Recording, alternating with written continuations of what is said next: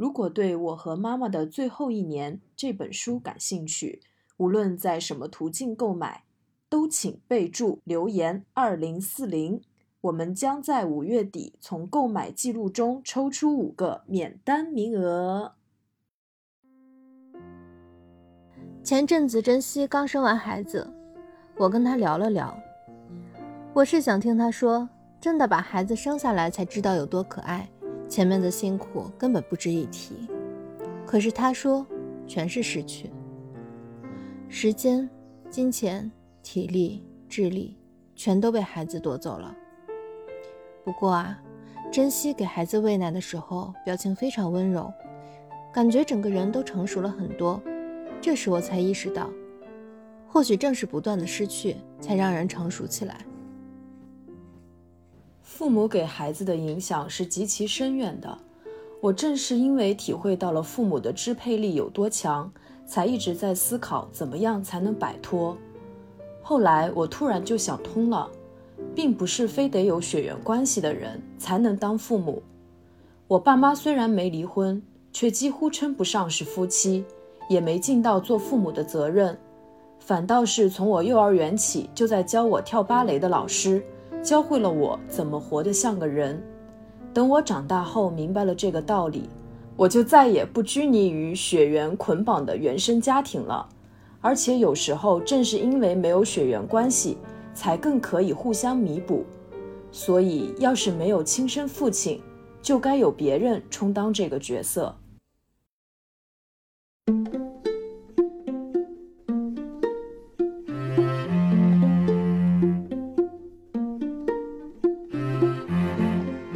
大家好，欢迎大家收听二零四零书店 FM，我是元英，我是玄机。二零四零书店是一档游走在阅读与生活之间的节目，市面上每年有两百零四万种图书在销售，我们精心挑选其中的千分之一来与我们的日常生活结合解读。爱读书也爱生活，爱生活也爱拉芳。不知不觉五月来了，不知道正在听节目的你正在做什么呢？是在立夏的微风中自由的散步，在跑步机上奔驰，在做家务，还是已经躺在软软的被窝里了呢？今天是母亲节，有没有跟妈妈一起重温儿时有趣的回忆呢？或者你已经做了父母，那么对你而言，妈妈的定义是什么呢？我虽然没做父母，但是一说到妈妈，就会想到就类似于圣母玛利亚这种高大无私的形象。我们常常被告诉，妈妈是伟大的、辛苦的。是为了孩子不顾一切的，可是这真的是妈妈唯一的模样吗？这是妈妈唯一的选择吗？这世界上有一千种人，就有一千种妈妈呀。是呀，妈妈又不是工厂里流水线出来的产品，我们不能以统一的模板去要求他们。今天我们母亲节的特别节目讲的书是《我和妈妈的最后一年》，它与我们以为的理想亲子关系不同，跟我们认为的妈妈也不一样。甚至是理想的反面，不仅有亲子关系的巨大裂痕，甚至有很多的现实和冷漠。可是，在这本书里，我看到了，当妈妈不再仅仅只有母亲这一个标签，她不仅仅是一个妈妈，也同时是别人的同学、别人的伴侣、别人的好友，甚至仅仅是她自己的时候，居然是这么立体的存在着的，是有血有肉、会难过、会逃避的普通人。当母爱被神化，谁也不敢说真话时，这样的故事反而变得稀奇了。如果大家看这本书，兴许会多一个视角去看父母和自己。这本书不歌颂母爱，可能会令嗯伟大论者圣母玛利亚 不是嗯，但怎么说呢？这本书他想表达的和我们平时听到的论调不一样，他更想说的可能是。闭着眼沉醉在伟大牺牲的幻梦中不愿醒的人啊，睁开眼睛看看现实中的他。哎，说起这个，我就会想到最近大火的明星健身夫妇刘畊宏和王婉菲。然后有一次，那个王婉菲她在自我介绍的时候就说自己是刘畊宏的老婆，是三个宝宝的妈妈。然后这个时候，刘畊宏就追问她说：“你是谁？”然后他才反应过来，说：“哦，我是 Vivi 王婉菲。”就好像女性成为母亲以后，就会失去自己的姓名，成为了一个代号，一种附庸。但其实想一想，我们每个人都是有血有肉、活生生的个体，我们每一个人都应该拥有自己的姓名和个性的。哇，那你这么一说，我觉得刘畊宏好甜啊，他还是能看到王婉菲的。对，这点上做的还是不错的，很好。那这本书具体给我们带来了怎样的触动和一些什么样的不同的救赎感呢？就请听一听今天的节目吧。嗯。故事是从单亲妈妈百合子的视角讲起的。新年将至，她要去超市买食材，给儿子葛西全做最爱的烩牛肉和玉子烧。忽然间地震了，房屋整片的倒塌，惊恐的百合子不知所措。而这时，葛西全回到家，却发现，嗯，家里没有人。不仅没有人，屋里还很杂乱，洗碗池里堆着好多碗，插花枯萎了也没有换，不符合一向爱整洁的妈妈的生活习惯。而且妈妈不是说要去买食材吗？怎么到现在都没回来呢？离超市也不远啊。葛西全就出去找，却发现百合子坐在秋千上晃啊晃啊晃啊，嘴里却一直碎碎念着。原来刚才的地震只是百合子的幻觉，而他异常的生活习惯也只是他得了阿兹海默症的原因。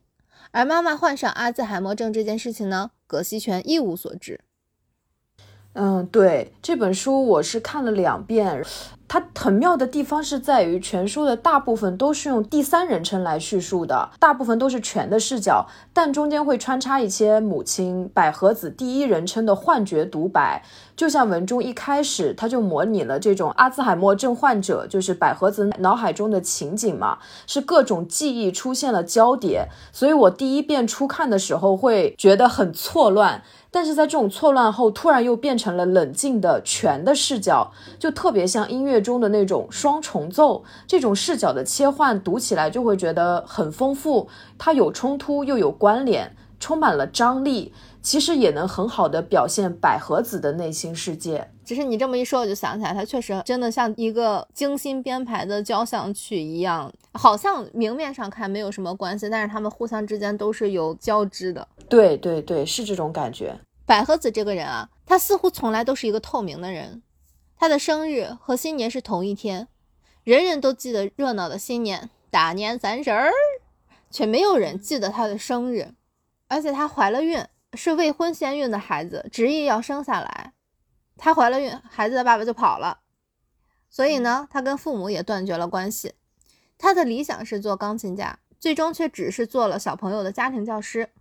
还在酒店的大堂里面做弹钢琴的兼职，我觉得这个在酒店大堂弹钢琴这个设定非常妙，因为他是在为人世间弹着背景乐，没有人会在意大堂的音乐是什么，但是大堂好像没有音乐又很奇怪，就好像他的人生也像背景板一样。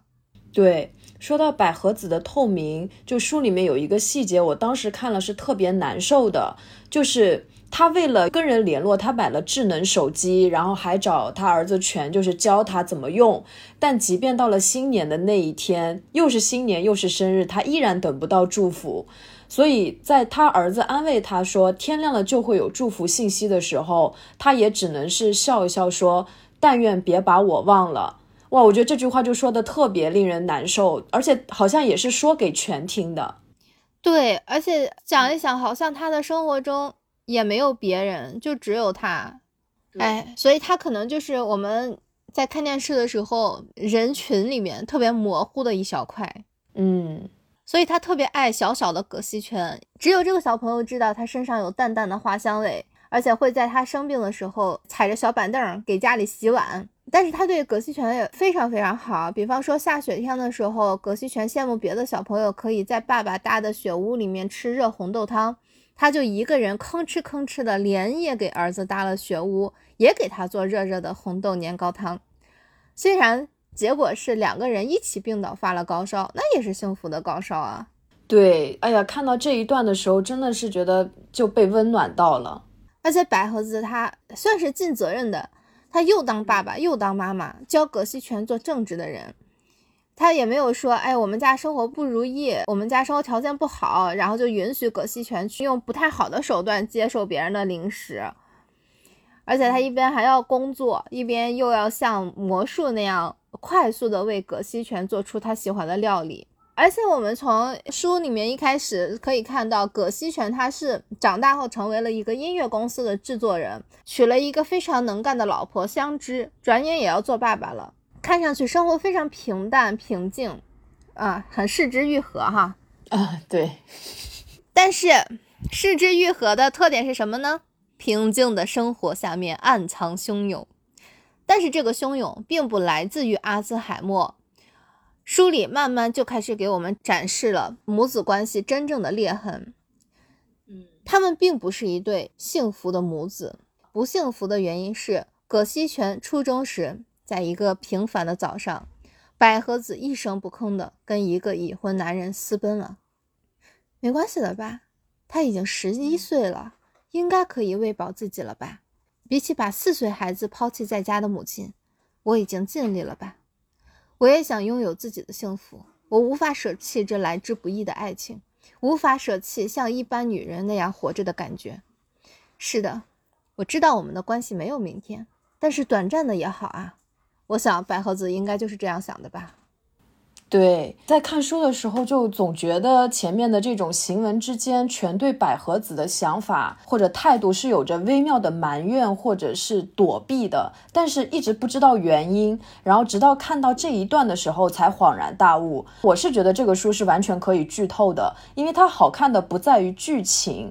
毕竟就是比这个剧情更离奇、更跌宕的小说多的去了。它最精彩的还是在于人与人、人与自己的这种复杂关系的探索。关于这种探索呢，我们是可以探讨很多很多的。对，也不用怕剧透，我们讲的也都是纲要。对 我们其说的这些，真的就只是这些书内容的啊，非常非常表层的部分。百合子的日记很幸福。满满都是她和那个男人的生活，没有一丁点葛西泉的影子。后来有了一点点，也只是因为要跟偶遇的同学撒谎，编造出一个幸福的三口之家。而这三口之家的故事中，也没有葛西泉的名字，而是被称作那个孩子。他也挺不能面对的吧？对。而葛西泉等了五天，意识到自己被妈妈抛弃，弹尽粮绝时，只好打通外婆的电话。外婆也很不高兴啊，就两周来看他一次，非常义务性的探望，就这么活着。哎呀，十一岁的葛西泉在自己家过上了寄人篱下的生活，是，所以他扔掉了跟妈妈所有的合影，扔掉了与妈妈的回忆。他小的时候很喜欢跟妈妈捉迷藏，故意躲起来看妈妈会不会找他。原来那个焦急到会落泪的妈妈，竟然会真的不要他。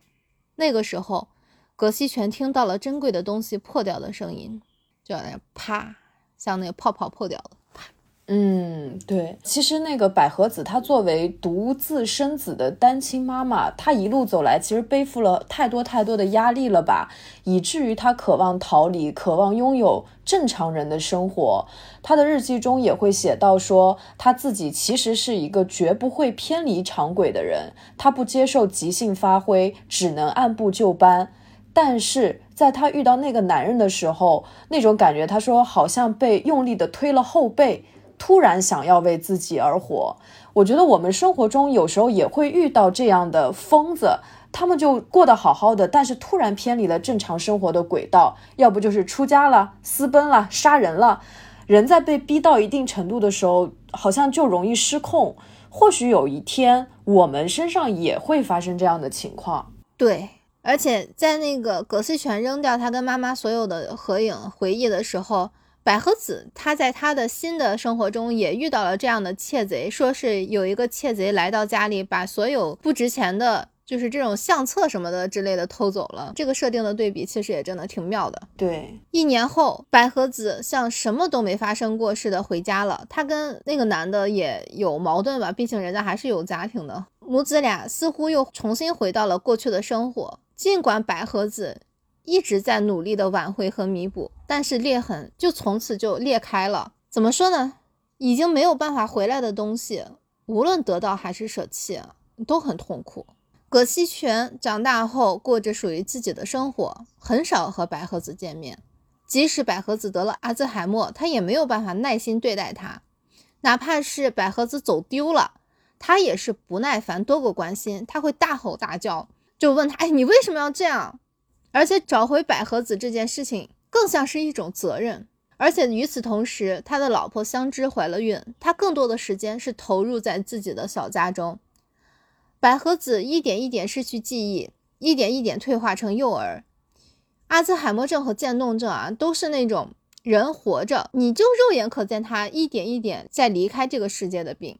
好在葛西全幸运的找到了一家很人性化的阿兹海默症患者的疗养院。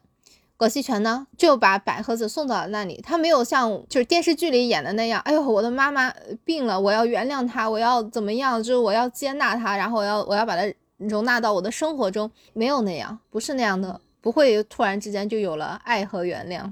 后面的故事我们就不讲了啊，故事的主线是这样子，这本书差不多有三条线，一条是讲葛西全和百合子，一条是葛西全的职场。一条是香知与葛西全从职场恋爱到结婚生子，故事里的葛西全呢，大部分时候是成年人。这本书的三条线呢，分别是以原生家庭、新生家庭、职场这三个角度，立体的描写了一个童年受到过抛弃创伤的人的人生路。葛西全的人生路走的看似很平淡，跟普通人没什么两样。但是你细考究下去，它是有很多小小的问题的。我们今天可能更多的就是去展开这些小小的问题。嗯，对。而且除了这个葛西泉和百合子这样两个主角以外，我很喜欢香知这个人物。感觉他是一个非常包容的人，然后心态也比较积极，所以他对葛西泉的改变或者自我接纳而言，其实是非常非常重要的。就不仅他在刚开始就接纳了葛西全的家庭，甚至还会在后期叮嘱他多照顾妈妈。然后在她怀孕的时候呢，也会很真诚地分析自己即将成为母亲的一些心境。这无形之中是成为了葛西全和百合子他们母子之间彼此理解与和解的一座桥梁。对，呃，因为相知也真的非常坦诚，她也会说，哎，我刚怀孕的时候其实并不开心，因为呃，我是一个女强人，我怀孕生子会影响我的职业道路，而且她也看得出来，呃，一开始的时候葛西泉并不开心，她也接纳了葛西泉的不开心。对对对，《银魂》里面有一句话，和你们这些少爷不同。我们光是活着就竭尽全力了。经历过创伤后的人是有很多很多自暴自弃的机会的，而且它也非常合理。想要过上普通且正常的人生，其实真的很难。这本书薄薄一本，只有二百多页，你可以一口气看完。但是我读的时候，嗯，歇了好几茬。嗯，做这期节目呢，我想了很多啊，要不要做？嗯，怎么做？对我来说都挺纠结的。因为大家如果听过第六期，就应该知道我不适合做家和万事兴的主题啊。让一个原生家庭破碎的人歌颂父母爱，不说是可笑吧，但真的是伪善啊，伪善。而其中呢，母亲节又是我非常讨厌的节日，能不能做好这期节目呢？对我来说是一个很大的挑战。大家有没有看过《无人知晓》？一个恋爱脑的妈妈，每恋爱一次就生一个孩子。可惜都是垃圾堆里捡男友，四个爹啊，没有一个靠谱的。他没有用孩子拴住任何一个人，也逃避着独自抚养的责任。又新的恋爱之后，就将四个孩子全部抛弃在家，四个孩子相依为命。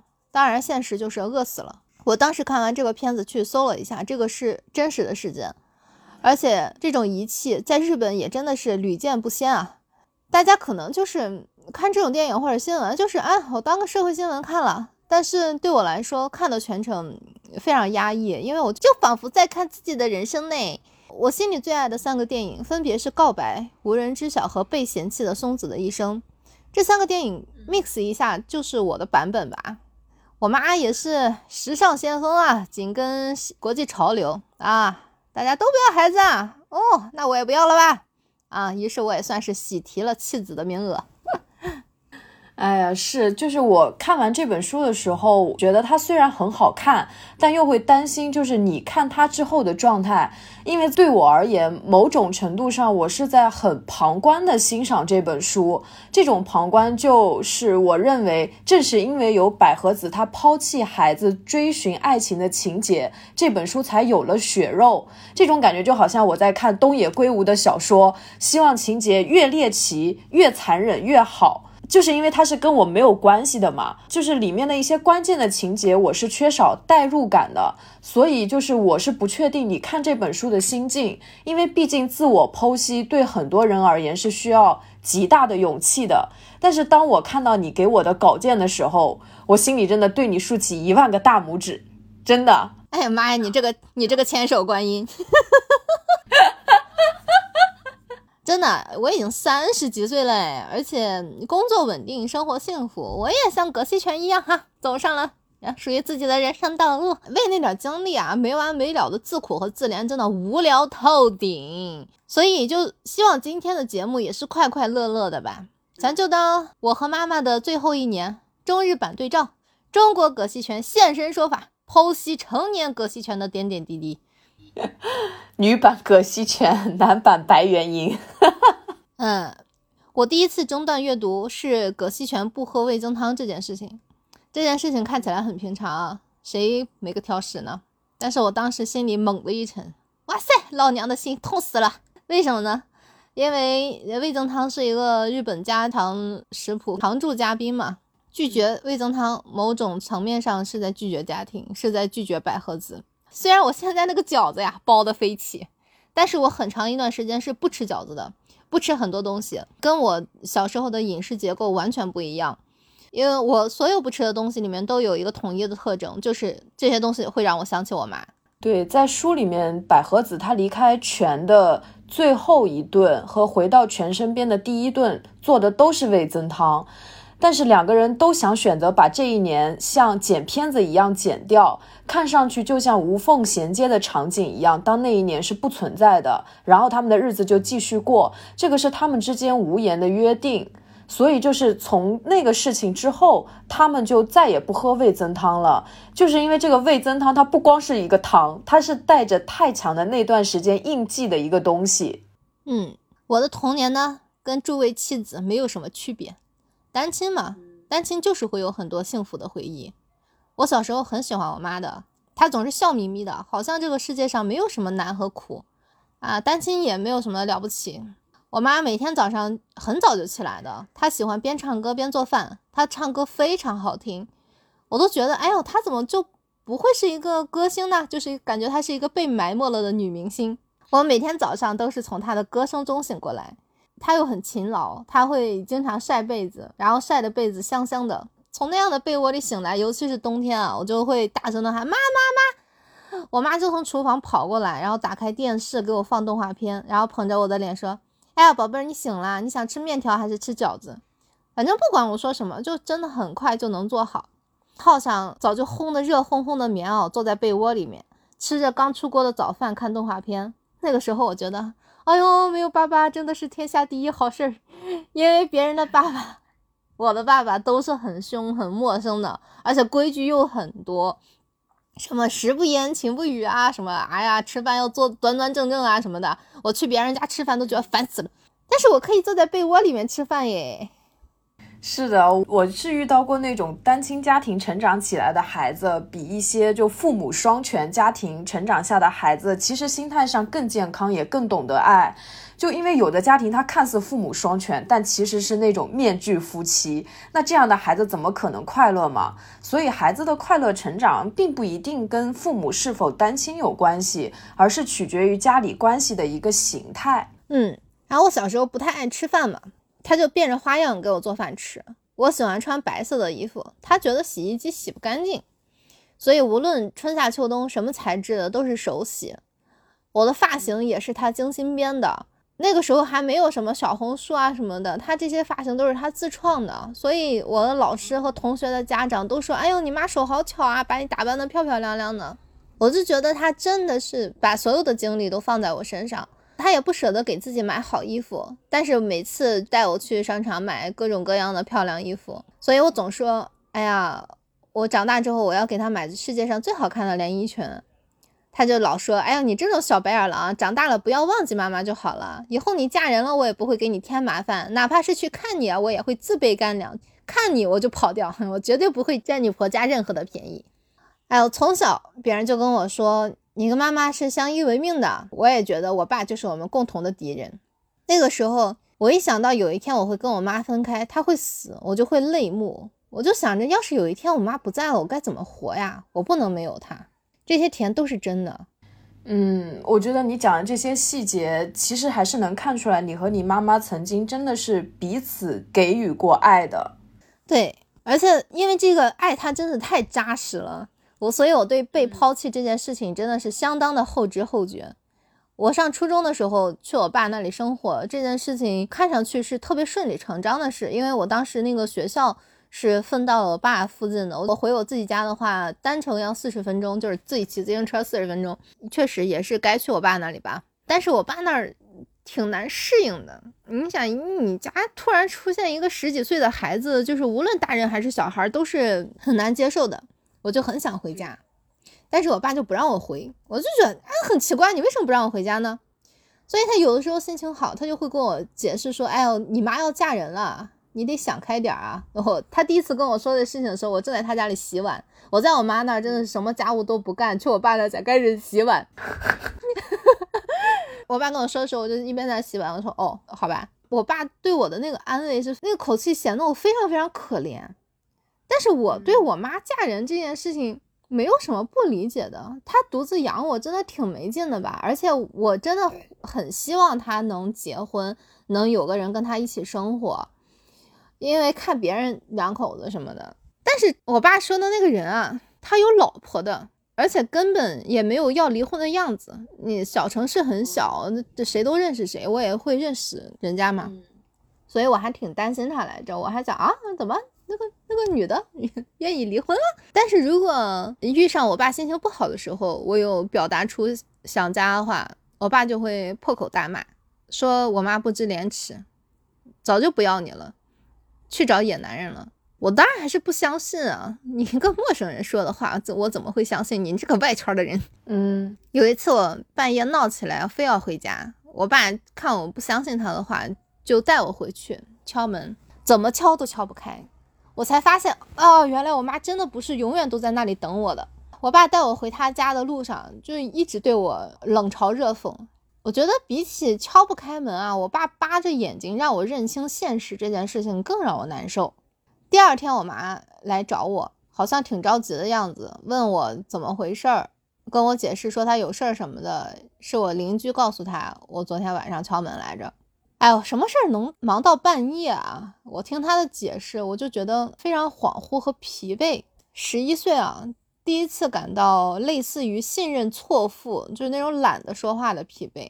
我就跟他说没什么事儿，我想回家。他就说不行。我就问他为什么不行，然后他又安慰我说，在你爸家挺好的，你爸家生活条件好，之类之类的，反正就是死活不让我回家。然后我就扭头回教室了。哦，这感觉就像是你认为相依为命的盟友，但是这个盟友却抛弃了你，然而你却不知道，因为这个事情竟然是由敌人告诉你的，你连守住秘密、保护尊严的权利都被剥夺了。我感觉这不光是说被盟友辜负的那种难受，而是一种多维度、多重的打击，这是叛国罪呀！这是 太难受。之后我妈凭空消失了一年，联系不上，其实我没当回事儿。我一直想着说啊，好吧，那就在我爸这熬一下吧，没关系。等我妈回来，我们又可以回到过去的生活。直到后面她回来了，她拒绝给我开门，她不顾我对我爸的恐惧，推着我离开。直到她任凭我爸打我，她躲在一边。直到她宁愿我爸扬言打死我，她也不愿意去争夺抚养权。直到她拿着我爸的钱，笑得很灿烂。我。真的以前非常喜欢他的笑，但那个时候我只觉得，哦，我的心死掉了，他在我的心里也死掉了。就我觉得我不认识他了，觉得我我印象里的那个人就消失了，不在了。所以到现在，我听到谁跟我说谁谁或者谁家的家人去世了，我真的没有任何难过的感觉。我知道这样不对啊，没有任何的感受，甚至我还会发自内心的感到恭喜啊。恭喜从人间得到解脱，因为我十几岁的时候真的就想我自己死掉算了，反正我妈也不在了。对，而且就是会有一种我自己这个人非常多余的感觉，就是父母两边其实都并没有真正的接受你，确实很难受。我觉得像太宰治的那句“生而为人，我很抱歉”，用在这个时候真的好合适啊。对我真的就觉得我是一个不应该存在在这个世界上的人，最好就是消失掉是最好的。我觉得我生活在这个世界上没有没有意义，我都不知道我为什么要活着。哎，好想解脱啊，但是又不敢死。感谢你的这个不敢死，才有了现在的快乐。就老感觉可能后边有点什么事儿吧。那感谢你的直觉。就熬啊，嗯，我其实听到好多我们听众的小朋友啊，说他不知道十几岁这些年活着有什么意义。我会跟他们说，就就是没什么意义的，熬着吧，意义都在后面，你的福气在后头呢。对，再熬一熬，对，熬一熬就熬过去。对，好像青春期是比较容易出现，就算是家庭幸福，都容易出现各种各样的精神上面的一些问题。青春期其实很难搞。对，书里面有一句话说，构成人类的不是肉体，而是记忆。我真的深有同感，就是那种越是甜的回忆，越是让人感觉痛心的要命。就是那些我们笑着的合影，他的脸都让我没法直视。我真的特别理解为什么葛西全会把他妈妈相关的东西全都扔掉。对，因为我现在自己手里的相册也是只有我自己。我把有我妈的都剪掉了，或者要么就只有我单人的照片，好像我从小到大就是这样，像猴儿一样，石猴一样凭空生长的，孙悟空，真的很凌乱啊！因为你一方面你真的感觉到过爱，但是一方面他又不要你了，你这个很难理解的。你十几岁的人是非黑即白的，就是你不是对的，就是错的，你的大脑很难理解这一切都是为了什么。所以我只能拼命的告诉自己，这些都是假的，这些甜的都是假的，他们都是我的错觉，他们没有存在过。我一直在拼命洗脑我自己，他们从来没有一丁点爱过我，肯定是这样子的，一定是这样子的，不然我真的很难接受。因为这些甜的东西，他们存在这件事情，比不存在更难让人接受的。一个人他怎么能那么爱你，却又偷偷的放弃你了呢？就是相比之下，我总能对我爸的事情谈笑风生，从小到大都是，就像讲别人的事情，因为我对我爸没有任何的期待，他对我不好到什么程度啊？不过就是家暴嘛，不过就是肉体攻击嘛。人的表面受到冲击，其实还还好的，人体的这个抗击打水平啊，超一流。格斗，对。但是我妈的所作所为，真的就是让我碎掉了。嘁里咔嚓，就是假的，爱是假的，没有关系，就怕他真过，真的爱过你，又真的不要你，我真的想不通，爱是什么时候消失的？我又做错了什么呀？为什么要收回原本属于我的爱呢？而且他这整个就他等于是你生了我，你建立了我，但是你又把这一切都收回去了。对啊，这是一种存在主义的困扰啊。但其实我想说的是，事实上，作为孩子而言，你们真的并没有做错什么。我想到的是，百合子她在日记里面，她写到说，母爱这种本能很麻烦，它不好把控，既像爱，又像怜，还似苦。就包括我们开头说的那些话，就是成为父母以后，全是失去时间、金钱、体力、智力，全被孩子夺走了。就正因为有这种矛盾的心态，才会在爱你的时候，他是真的爱你；但是在无法应付的时候呢，他又想放弃。如果作为父母，他意识不到，正是不断的失去，才让人成熟起来这样的一些更高级的一个状态的话，可能就会做出抛弃孩子的那种很幼稚、很自私的行为。他其实不矛盾，对。但是你知道吗？我没有做错什么，我错在哪儿？我错在有我这个人。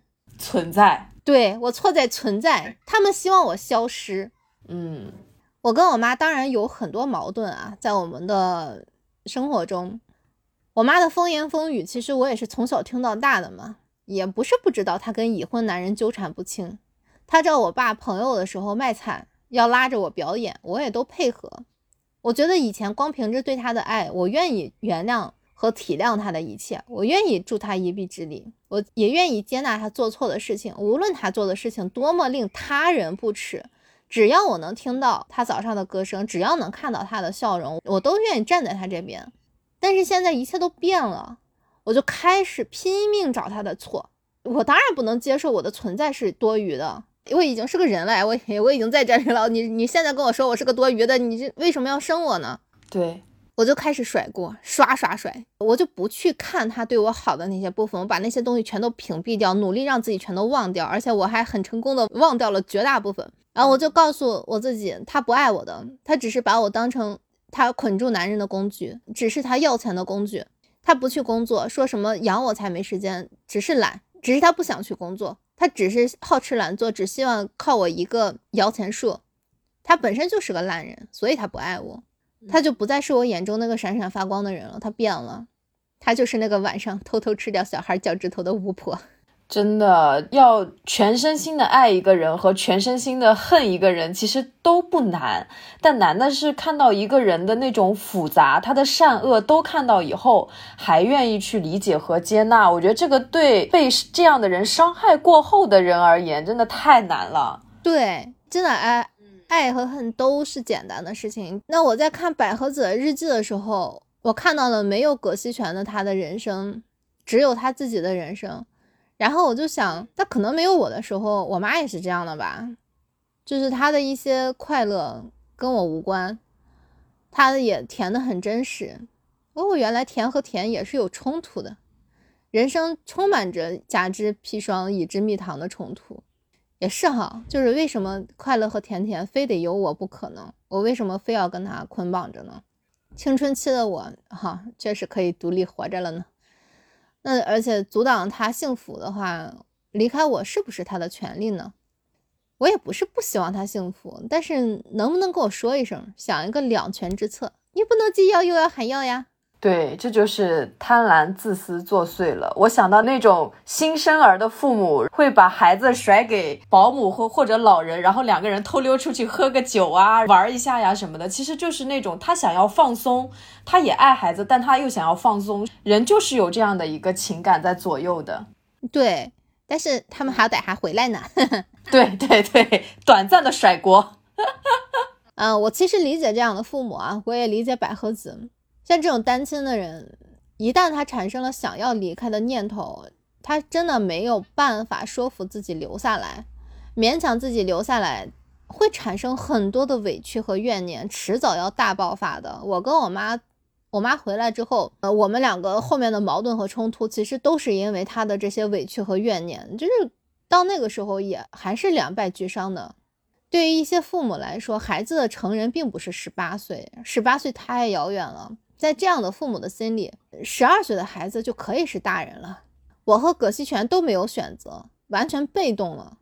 我不喜欢跟着我爸呀，我害怕他的家庭暴力，他的阴阳怪气。他，你不知道，他就像六月的天，他一会儿晴一会儿雨的。你，我的天哪，伴君如伴虎啊！真的，真的。那么，既然不想要我了，他为什么要还要幻想我爸可以带好我？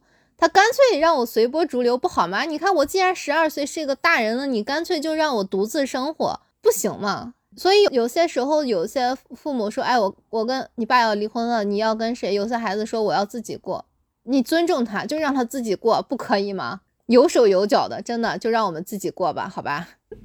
但是抛弃未成年是犯罪吧？不能在法律的边缘试探呀。这就像那个百合子，比如说他心里想，我比抛弃四岁的孩子应该要好多了吧？那可能你妈妈就想，就是我没有抛弃你，我只是把你让你爸爸来养，就让你爸养你，对他的良心来说是会好受一些的，至少他可以抛开事实情况，欺骗自己，就你跟你爸过，你至少不缺钱，你能活着，他也能追求自己的人生，就就这样把自己洗脑了呗。嗯，他一直跟我说你爸有钱，你爸家生活条件好，哼，哎呀，很感动。后来百合子他不也是回来之后拼命弥补葛西泉吗？我妈也会偶尔做一些弥补行为，但是我非常非常明白葛西泉的感受，因为百合子也好，我妈也好，他们只字不提自己的消失和每一件让我心死的事情。给我做好吃的，带我逛街买衣服，他还是把我当一个小孩来看。他永远都像我五六岁一样，说：“哎呀，我给你带了什么什么的包子，我们去吃这个这个好不好？我你喜欢吃这个，我给你做这个了。”天啊，我已经十几岁了，我我想要的不是这些，但是他不会去在意我想要什么，他只给我他擅长的那些曾经把我哄好的东西。这些挽回在我看来好虚假啊！就真的伤心和死心这四个字，哇，好轻飘飘，他们并不能描述我的感受。我有时候看着他，我一边希望温暖的这些日子可以持续下去，哪怕他是对待一个小小孩的样子。我也会替他辩解，说他都不容易，但是我一边又会质疑，爱真的回来了吗？因为我再也感受不到了，没有了。你你知道这些都是表面功夫，因为你真的需要的那些东西，他一样都没有再给过你，所以我我也不相信他爱我了。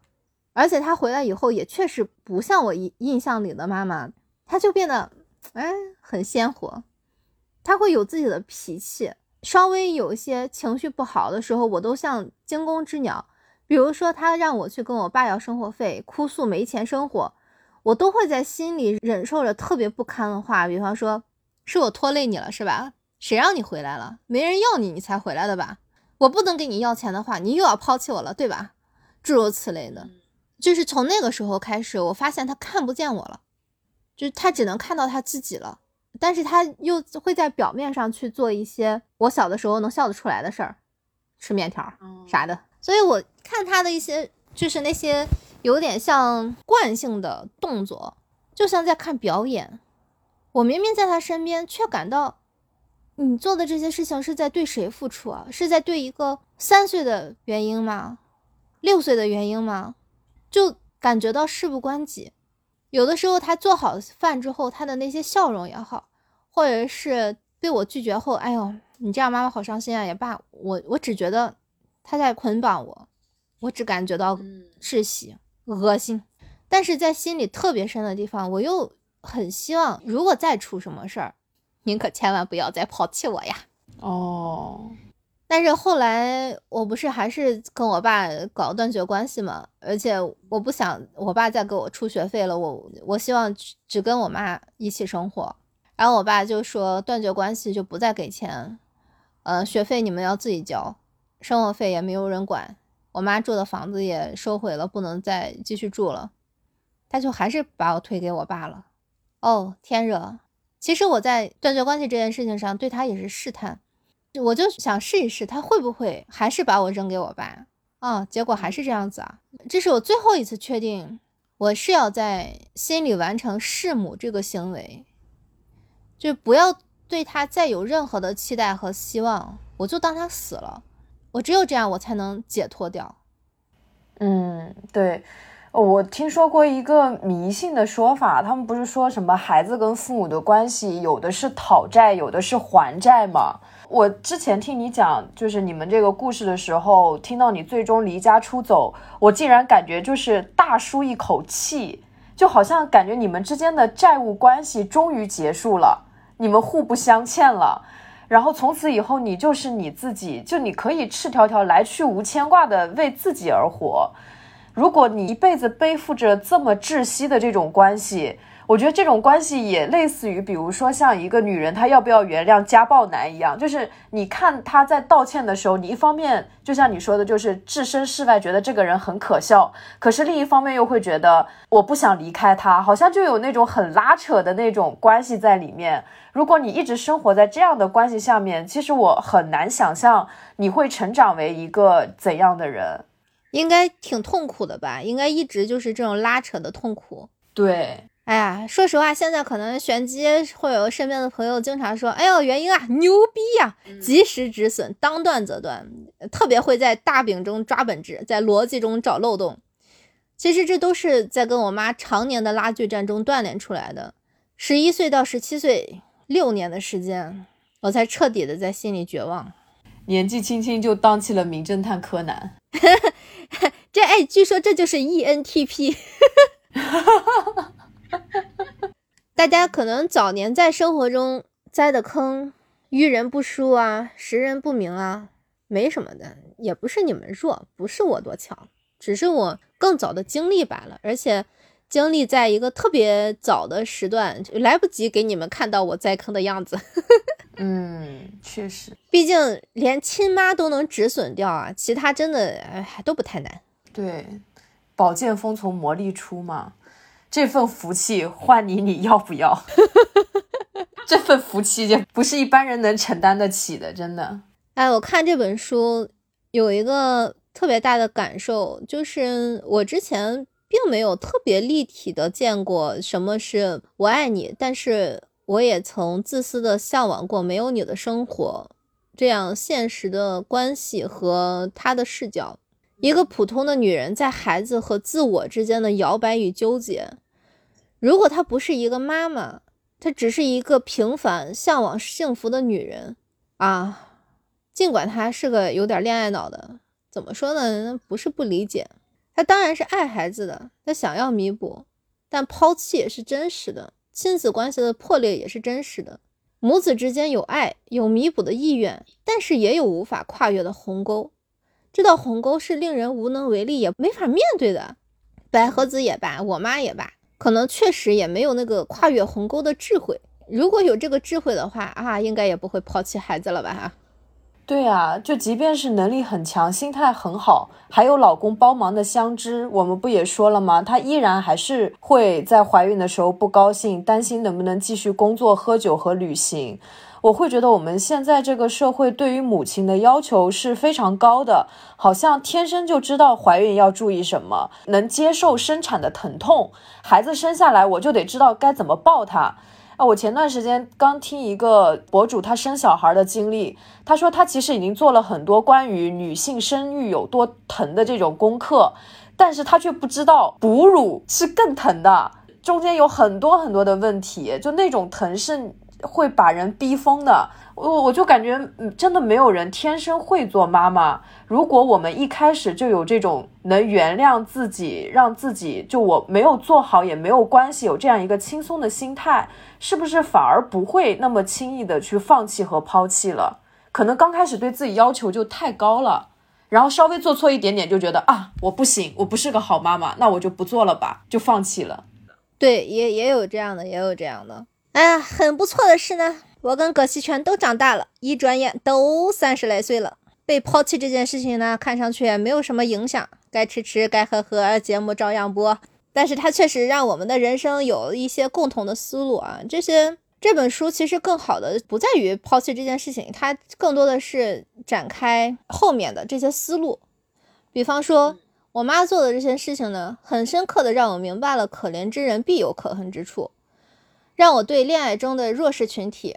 恋爱脑们缺乏同情心，对于那些遇到事情不愿意面对现实、逃避的人呢，态度好的呢，我就愿意帮他们想想办法，大脑共用一下。但是看到他们不实施或者继续逃避呢，我就怒火中烧。更对一些三观不正、为了钱没有良心的人嗤之以鼻。我也非常明确的知道自己想要做什么样的人，我就是要做跟他完全不同的人。嗯，小小年纪就拥有了钢铁般正直的三观。哈，钢铁是怎么炼成的？对比方说啊，我挺努力工作的，我相当努力，哇哇，写稿写的刷刷飞起，因为我要保证养得起我自己，我要靠自己能提供自己想要的生活，自己给不了自己的那些什么法拉利、宾利、玛莎拉蒂。我也不贪心的去看，买不起就买不起，买得起也挺好。我也不去奢望，哎，我要找个大款，跟我妈一样，找个有钱人，让去过荣华富贵的生活。我不会那么想的。葛西泉还有一个特点，就是对职场的人际关系充耳不闻。他就像局外人一样。最初看的时候，大家都说：“哎呦，全啊，你很迟钝。”但我看着看着，我发现他并不迟钝啊，他会很细腻的记住谁谁谁刚入职的说的话。我就忽然恍然大悟，他这个特点是怎么回事儿？我刚进社会的时候，包括其实你看，我也会很清楚的记住大部分听众跟我说过的事情，我也都记得的，我也记得住他们的 ID，我也记得大概就是因为留言留多了，我也会记得他们的每个人的呃特点。我刚开始进社会的时候，也是表面嘻嘻哈哈的，非常好说话，什么都是啊，随便可以都行，也会故意的去迟钝吧，就是很多东西不去深究，尽力做好自己的部分，其他真的随便，就随缘。呃，你对我好也好，不好也罢，随便吧。很追求表面的和谐，吃了亏上了当，多出了力，我也不当回事儿，因为一旦深究，就会发现对方不在意自己的。我我不想去直面别人的自私，我也不关心别人的勾心斗角。你们只要不来伤害我就行，就不想对别人抱有什么期待。毕竟期待落空的感受，我真的再也不想尝试了。我也不想与别人建立什么好的关系，建立了好的关系又流水般的走掉，意义在什么呢？我看了葛西拳之后，我才明白为什么我的内圈那么难进。我之前不是跟你说过吗？就是我对外圈的人都嘻嘻哈哈的，然后中圈的人也还行，但是从中圈到内圈的距离非常非常遥远。对，内圈里面还有好几关，对，这种层层加码，各种观察，稍微不对就立刻远离对方，嗯，哪怕是宁愿伤害对方的感情，对方，哎，我不是对你挺好的吗？但是只要让我察觉到我们以后可能会不好，可能会因为什么原因起冲突，我也要逃走的，不是。简单的男信任，也不是我冷漠或者没有人味儿，我就是不想失望，我不想对关系失望，我也不想被动，不想侥幸，不想到了我很喜欢你，但是我们的关系让我痛苦那样的时候，就是自我保护的方式而已啊。对这个文章里面，它其实有很多看似无关的景色描写。但有句话不是说心即世界吗？就每个人看到的世界是什么样的，其实是取决于他们各自的心境的。比如其中有一段是这么写的，是全看到的这个场景。他说：“降雪的夜里，万籁俱寂，仿佛身处空城，让人惶惶不安。寂静之中，茕茕孑立。其他人也会有这种感觉吗？还是说只有自己如此？”这个是全看到的下雪的世界，但如果换做没有什么创伤的人，可能看到下雪就觉得啊，好开心，可以出门打雪仗了，就根本没有办法产生这种感受。也许正是因为被最信任的人抛弃过，才会有这样冰冷的孤独感。而且你知道他为什么会觉得自己仿佛身处空城吗？因为上一次下雪的时候。他们有过一起搭雪屋，在雪屋里面吃红豆年糕汤的那么好的回忆啊！对，哎，哎，至于婚恋，我和葛西泉一样，也会有自己的家庭嘛。而且我跟葛西泉有共同的选择，就是我们一定要选那种责任心很强、包容心很强的那种人。而且我也有同样的苦恼，他担心自己会不会是一个好爸爸，因为他没有一个好爸爸的模板。我也会疑惑自己能不能是一个好妈妈。为了做一个好妈妈，我也挺认真的学习过。我刚开始学心理学是想要研究我的原生家庭到底有什么毛病，这他妈是什么锅配了个什么盖。后来把自己研究明白，把他们研究明白，就是一切都合理了之后，就哦，他们就是那样的人，他们那样的人就是他们那样的想法，就开始研究儿童发展心理学，什么怀孕知识百科，还啪啪啪什么这些玩意儿，什么希尔斯。是吧？这些东西，而且我也会在脑子里面幻想，我想要一个什么样的妈妈。就是我自己还是个孩子的时候，我会整天幻想，我希望我的妈妈是什么样子。什么单亲不要紧，没有爸爸挺好。我会希望她是一个女强人，遇到什么事情能够冷静处理。比起做饭喂饱我、打扫干净卫生这种事情，我更希望她能在我手足无措的时候，能够微笑着帮我出有效的主意。我想要这样的妈妈。但我现在长大了，我就要成为这样的妈妈。哦，我也放下了就是对母爱的执念吧。求是执念，我不求，我也不恨，因为恨也是执念。我恨就还是想要嘛，啊，我不想要，我可以自己来。相知那句话说的真的挺对的，就是父爱也好，母爱也好，不是不可以找替代品的，爱就爱，不爱就拉倒。就说到母爱，我最近。有一个非常特别的体验，封城之后怎么工作量还激增了呢？我之前写稿子就是五一的时候赶稿，也都是基本上就在熬夜，熬一宿，非常疲惫啊，头也很痛。我中午就去邻居家吃饭，一进门就开始哀嚎，哎呦好累哦，熬了一宿，头好痛啊。其实我也没有什么特别想表达的，但是我邻居就忽然上来抱住我，用下巴用力的蹭了蹭我的头顶。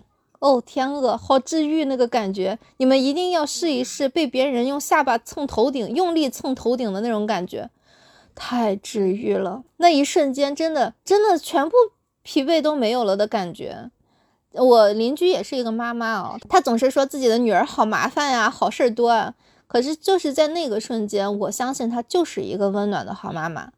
我在她身上感受到非常有力量的母爱，心里就啊好柔软哦，好想依赖他哦。哦，好温暖。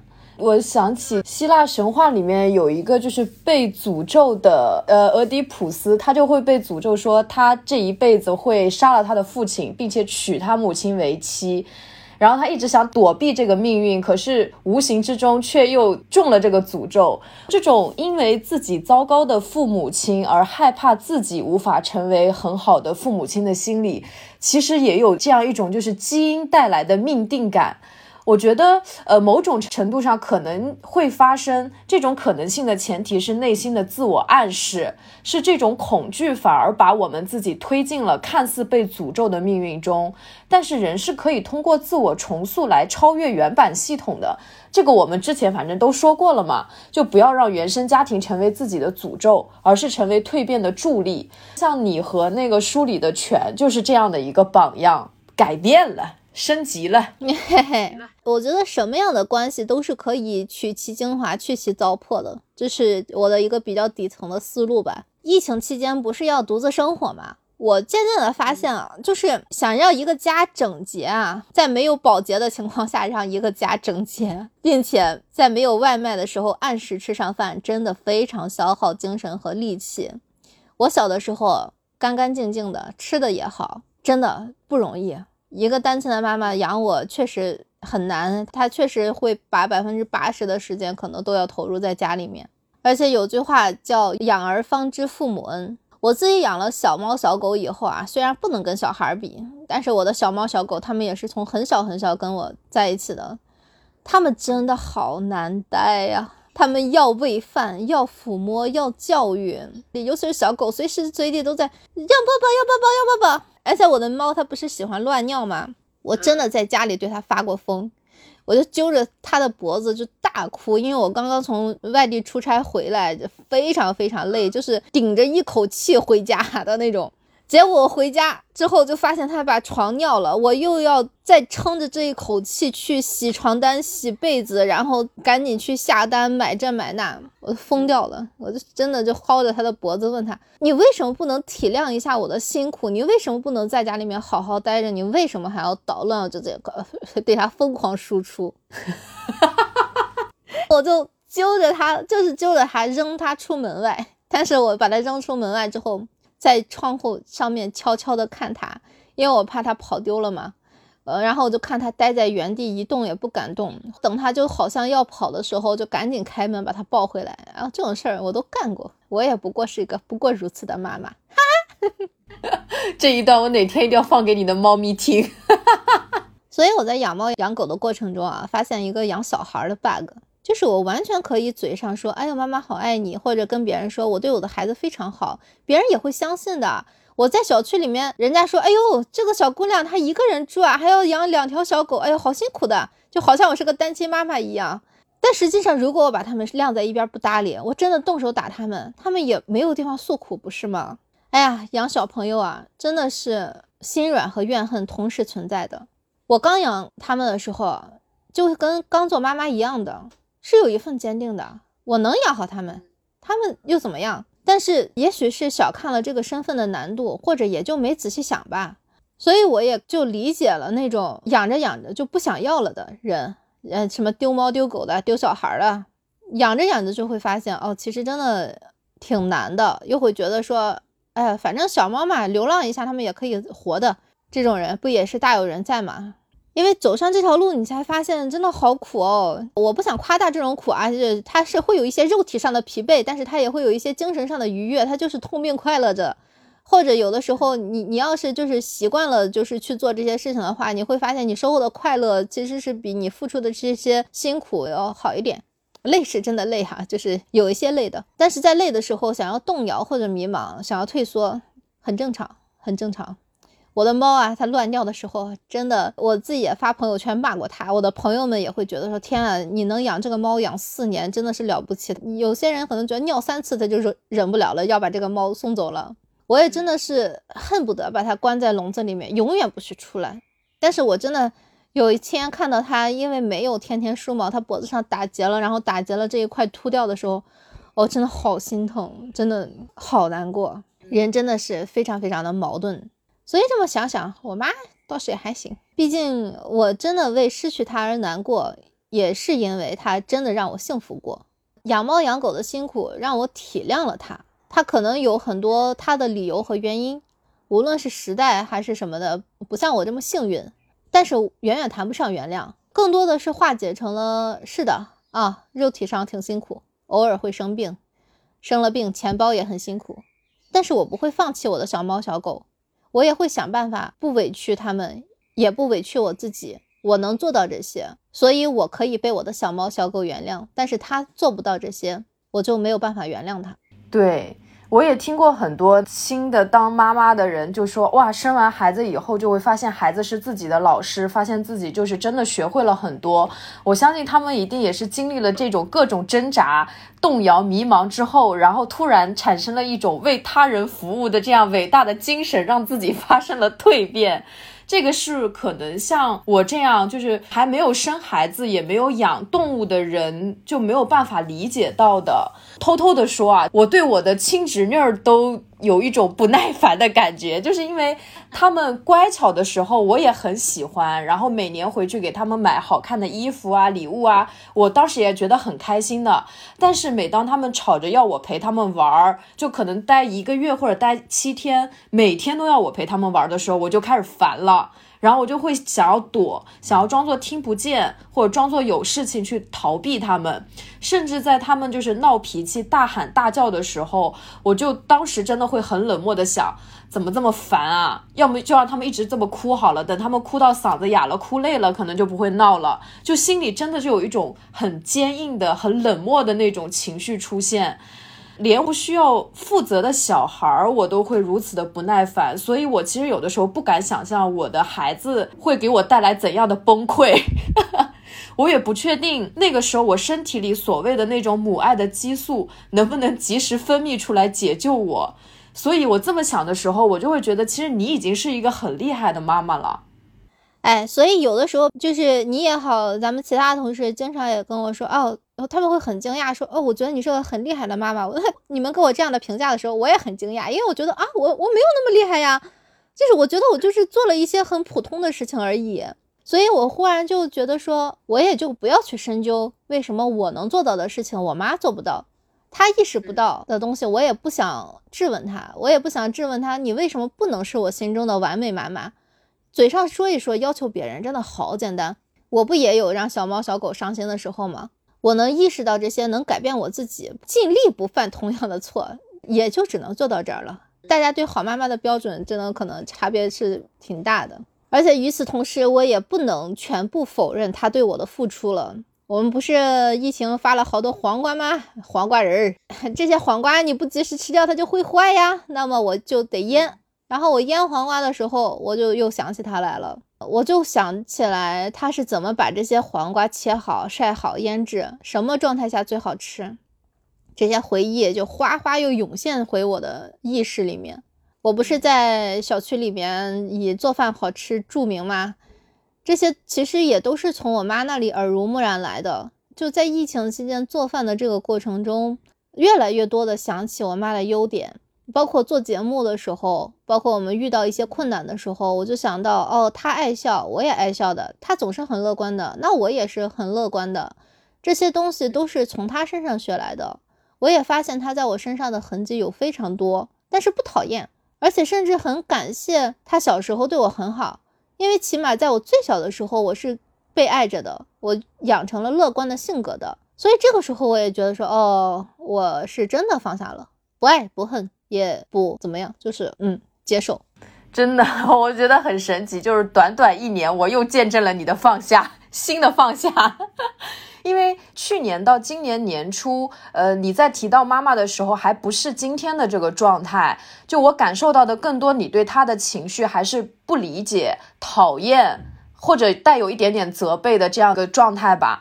但是看看现在，哦，我就觉得我们这个播客真的绝了，就是边做边把自己疗愈了。对我之前听别人说自己跟家庭怎么样什么的，我的第一反应都是肯定是你妈妈错了，就是你妈妈不对，你妈妈伤害了你，总是这样子的，甚至还要去跟别人说你醒醒吧，你妈就是对你不好，好吗？你妈就是爱自己胜过爱你，你有什么可纠结的？不要她了，不要她了。Please 爱自己多更多一点，谢谢。嗯嗯，我看这本书的时候，或者说我之前也想过，如果我妈得了老年痴呆或者得了一些重病会怎么样，我会怎么样？说实话，我可能也只能像葛西泉那样，给他点钱，给他找个医院。我没有办法充满爱意的对待他，我也没有办法尽心尽力。我也可能像葛西泉一样，只能想着自己的小家庭，把自己的全部的感情都投入在自己的小家和工作中。处理完家事工作之后，才能偶尔想起来，哦，要去看看他了，要去照顾他一下。因为这种感觉怎么说呢？他更像是一个陌生的邻居老人，那种独居老人。我偶尔帮你一下可以，爱和奉献真的是谈不上的，这就是不能破镜重圆的关系吧，大概就是这样。所以有好多就是父母对自己孩子不好啊，你真的不要以为别人不知道，你嘴上画画大饼就可以的。关系一旦破裂了的话，我妈的未来就是你的未来，这是对父母的警告片。对，因为现实中没有那么多 happy ending 的。父母的爱，血缘关系只是一种关系，所有的关系都是需要双方共同的努力和维护。如果做不到，那血缘关系也不是能自然重圆的。它这个东西它不自然，而且生命它就像流水一样，它会带走所有的人，无论是他的爱恨还是对错，你不管承认还是不承认，甜和苦都在那里。你会为甜揪心，你也能为苦笑一笑。哎呀，对啊，就如果说你们的关系是彼此带来了苦和甜，那我觉得我和我妈的关系就是我是她的苦，而她只给了我甜，因为她就是一个非常典型的，就是大家很爱看的、喜闻乐见的那种中国式无私奉献的那种老母亲。但是，即便是对于她这样的母亲，我也有过就大不孝子的时候。我之前发过微博嘛，就说我妈每次给我发信息都是语音，而且她说的是方言，就无法转文字。我呢本身就不爱听语音，然后上班的时候，我觉得听语音就会更麻烦，因为会打乱我工作的节奏。所以有一次我就没忍住，我就跟她说，而且语气也挺不好的，我说你以后别给我发语音了，你给我发文字吧。哇，他当时就立马道歉，就说啊，对不起，对不起，好的，我以后知道了。后来他在给我发信息的时候，我就发现就老有错别字，然后他又跟我道歉说眼睛老花了看不清楚，所以他是用笔画写字的，他打字就比较慢，而且容易出错。哇，我当时看到他说的时候，我就眼泪在眼眶里打转。我就觉得自己好自私啊，就没有站在他的角度想过，就这么简单的事情我都会不耐烦。所以我在书里面看到，就是百合子她因为无关紧要的小事，她总是会对全说抱歉的时候，我就会想到我妈，因为她也会因为这个菜做的没有上一次好吃，或者给我发视频的时候我在开会，呃，或者没有能及时给我寄特产，反复的对我说抱歉。我就会说，我何德何能？你为什么要对我说抱歉？你养育我，然后付出这么多，我却没有什么回报，我竟然还要接受你的道歉，我何德何能拥有这样的母亲？想想这个就觉得自己，哎呀，我觉得可能如果我妈真的什么生了病，我我可能得把她背在我身上过，让她度过余生吧。对呀，你看你妈对你很好，所以你就会愿意。在她生病的时候付出你的全部嘛，就真的这个真是双向奔赴。哎，养儿防老的前提是爱他，先是自己对孩子好。是的呢，哼。那么今天的节目就到这里。总的来说呢，别样的亲子关系，也不知道大家对这一期有什么样的听感。大过节的听到这样的节目，嘿嘿嘿。希望大家多多给我们留言吧。感谢大家的收听，再见，再见。